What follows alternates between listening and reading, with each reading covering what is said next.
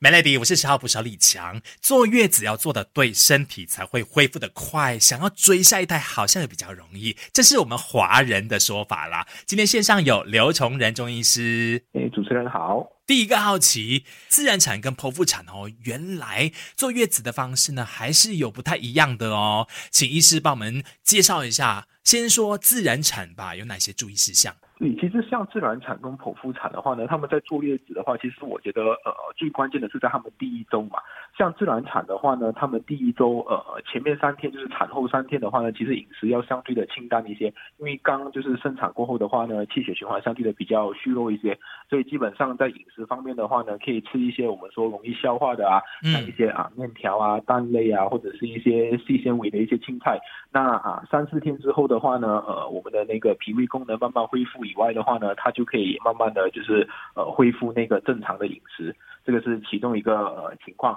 那当然还有另外一个的话呢，就是自然产的妈妈们呢，他们在生产过后的两周呢，可以开始进行我们的一个说呃温水坐浴。那这个坐浴的方式的话呢，主要是可以帮助就是我们说消炎止痛，呃还有一个就是消肿止痒的一个情况。那这个的话呢，可以建议就是说每天都做一个两到三次，然后每次的话呢就是大概十分钟，这样子的话呢，等到就是说伤口愈合的相对的比较好一点的话，再慢慢的把那个坐浴的次数慢慢减少。除了这个以外的话呢，当然呃我们是比较建议就是说自然产的妈妈们在第二周的时候才开始使用一些我们所谓的一些姜类啊酒类，这个是主要是因为的话呢，呃妈妈们在生产后的。第一个星期，呃，他们的肠胃功能还没有恢复嘛？那等到就是第二周，呃，肠胃功能慢慢恢复了以后，然后或者是说可能宝宝的那个生理性的反感它消退了以后的话呢，才开始就是说服用一些大量的姜酒类的食物来达到一个我们所谓的一个气血循环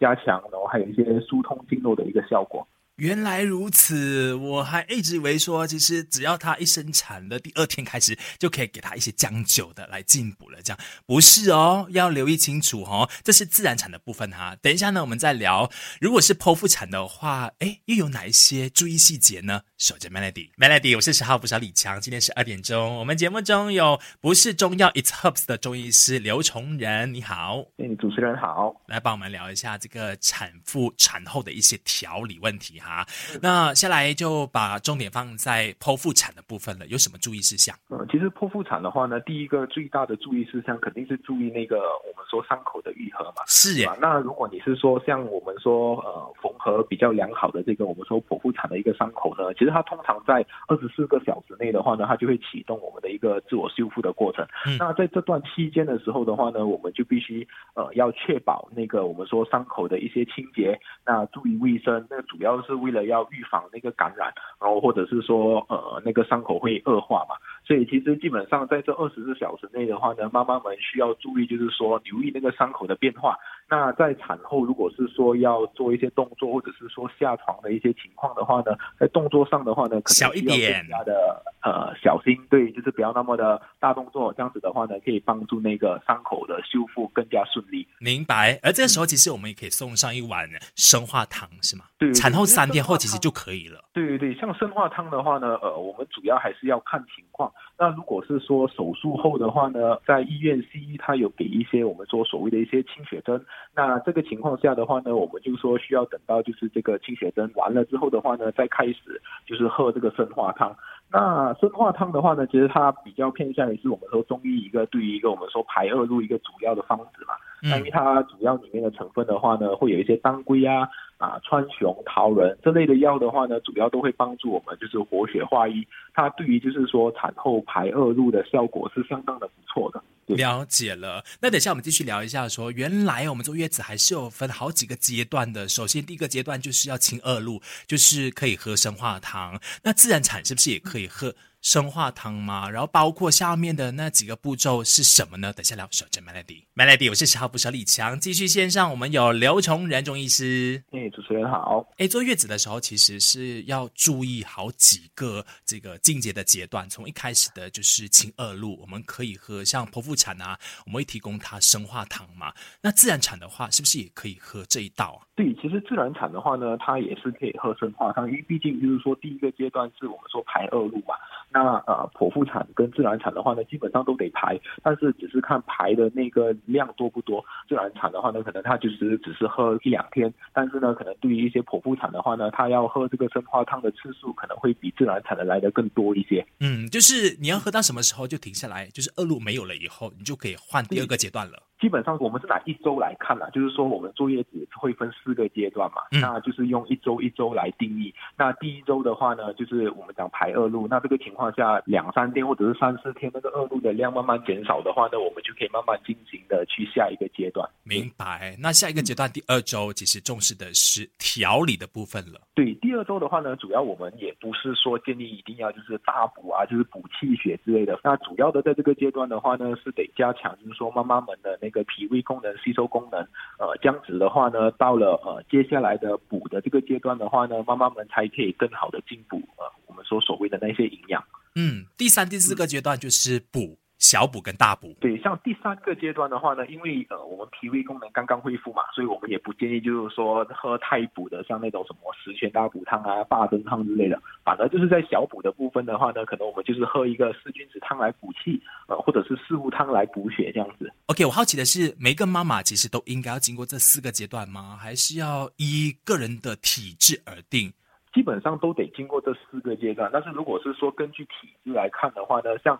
呃马来西亚的话呢，妈妈们其实比较常见的体质是呃我们说痰湿体质嘛，就是说呃脾胃功能相对的比较弱一些的，所以在这个情况下的话呢，可能在第二个阶段调脾胃的这个阶段的话呢，可能我们会拉长一些，就是说可能是两个星期半，或者是说两个星期多一点，来帮助调补那个脾胃。那如果是说呃脾胃功能相对的比较好一点的话呢，我们的那个调理的部分的话呢，就会相对的减少。好一些，明白了。那是不是就需要去咨询一下你的呃中医师，然后再决定你应该怎么做，对不对？对的，因为其实像我们这边的诊所，基本上这四个阶段是必须得有，但是呃会根据他体质的做一些更改。好的，那等下呢继续再聊多一点的是，原来我们的概念哈，二十八天坐月子是不够的，最好是可以做呃超过三十天，是怎么样的一个状况呢？等下聊，守着 Melody，Melody，我是十号不少李强，今天是二点钟，还要什么单元里？我们有。有来自不是中药，It's Herbs 的中医师刘崇仁，也是创办人。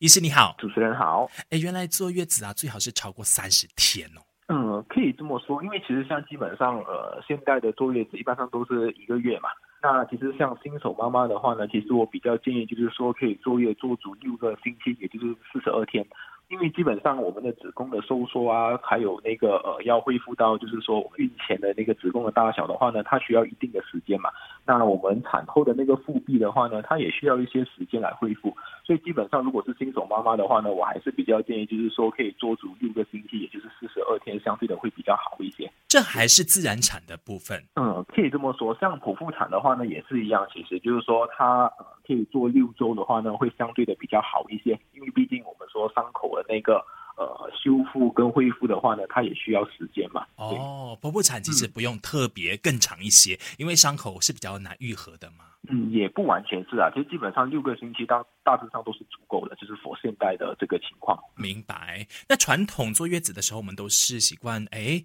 就是给他提供姜酒啊。可是哎，现在好像提倡的是清淡的饮食，为什么会有这样的一个转变？嗯，因为其实像呃以前的那个坐月子必须得吃这些姜酒类，就是因为跟生活习惯有关。那其实像现代人的话呢，饮食习惯跟以前比较不太一样。像平时的话呢，现代人多少都会吃一些我们所谓的一些高蛋白质啊，或者是一些呃油腻的食物。所以基本上在呃现代人来说的体质，其实比较偏向于就是我们说脾胃功能比较弱，或者是像痰湿体质的这个情况。所以呢，在坐月的期间的话呢，我们是比较建议妈妈们，呃，因为那个脾胃功能已经虚弱了嘛，所以基本上清淡的饮食的话呢，会对于妈妈们来说，呃，或者是说我们说现代的坐月的方式呢，会相对的比较合适，因为这样子的话呢，比较能让我们的那个肠胃更有足够的时间来调理跟休息。OK，这个观念呢，其实更要提醒在收听节目的那些长辈们呐哈。可能大家觉得说坐月子哦，一定是要吃姜酒的，不是，是因为我们要顺应现在的生活状态，所以做出了这些调整。不要觉得说，哎，为什么哎我的女儿或者是哎你的太太就是吃那么的清淡，好像补不回来，并不是，我们是有依据跟上潮流的，好不好？先休息一下，等下回来再跟你分享更多这个坐月子的一些迷思。手持 Melody，Melody，我是十号补小李强。十二点钟还要什么单元？今天我们来关照一下产后妈妈的状态哈。那破解一下坐月子的一些迷思，不能够洗头，不能够吹风，不能够出门。诶，到底是不是真的有这么一件事情呢？我们有刘崇仁中医师，主持人好。呃，其实像这些迷失的话，像不能洗头啊，不能洗澡啊，不能吹风啊，其实基本上呃是比较担心，就是说会产生这种我们说内风啊，或者是风风湿的问题，对风湿的问题。所以基本上呃我们也不是说一定一百八先不能洗头或者是不能洗澡，但主要就是说呢，你洗完头或者是洗澡了之后的话，必须得就是擦干或者是吹干，这样子的话呢就可以减少我们所谓的这个内风的情况。因为如果是说像这个内风啊，它如果说在我们身体久了之后的话呢，它对于我们身体的一个后续的一个发展的话呢，可能会形成一些我们说像类风湿关节炎啊，就是说可能天气转变或者是变凉的时候的话呢，会出现一些关节疼痛这样子。嗯，了解了。另外，运动当然更加的要注意了。如果你是剖腹产的话，是不是很担心说就是你的伤口破裂的问题？对，其实像呃运动这一方面的话呢，其实一开始我们是比较提倡就是不要做太过激烈的一些运动，像只是说可能你躺在床上啊，做一些抬腿啊，或者是说做一些比较基本的一些瑜伽，大致上是没什么太大的问题。那像剖腹产的妈妈们的话呢，我们比较建议就是说，当你在做这些运动的时候，你也必须就是。是呃配合或者是观察伤口的愈合。那如果是可能是说做一些比较简单的瑜伽动作，就会导致那个我们说伤口出现一些疼痛或者是刺痛感的话呢，我们还是比较建议就是说先休息一段时间，等伤口愈合了之后的话呢，再开始做运动。因为很多妈妈呢会担心说，哎，如果不及时开始运动的话，我恢复不到我的原来身形啊。那医师你有什么建议呢？那自然产的话呢，他们的话就是说，呃，其实两三天之后的话呢，就可以开始就是呃下床做一些基本的走路的动作了。那也不是说完全就一定是说得躺在躺在那还是怎么就不动，不是是，所以还是得做一些基本的小运动啦。那如果是说呃整体的状况好的话呢，其实第二周开始就可以慢慢做一些比较简单的一些运动，然后再慢慢呃可能第三、第四个呃星期的话呢，就慢慢做一些可能我们说高强度的运动这样子。嗯嗯嗯，剖腹产的话，凡事就是你可以依据自然产的，刚刚我们提到那个方式进行，可是要留意你的伤口有没有愈合。对，是的。好的，今天非常感谢刘崇仁中医师跟我们分享那么多。嗯，行，谢谢。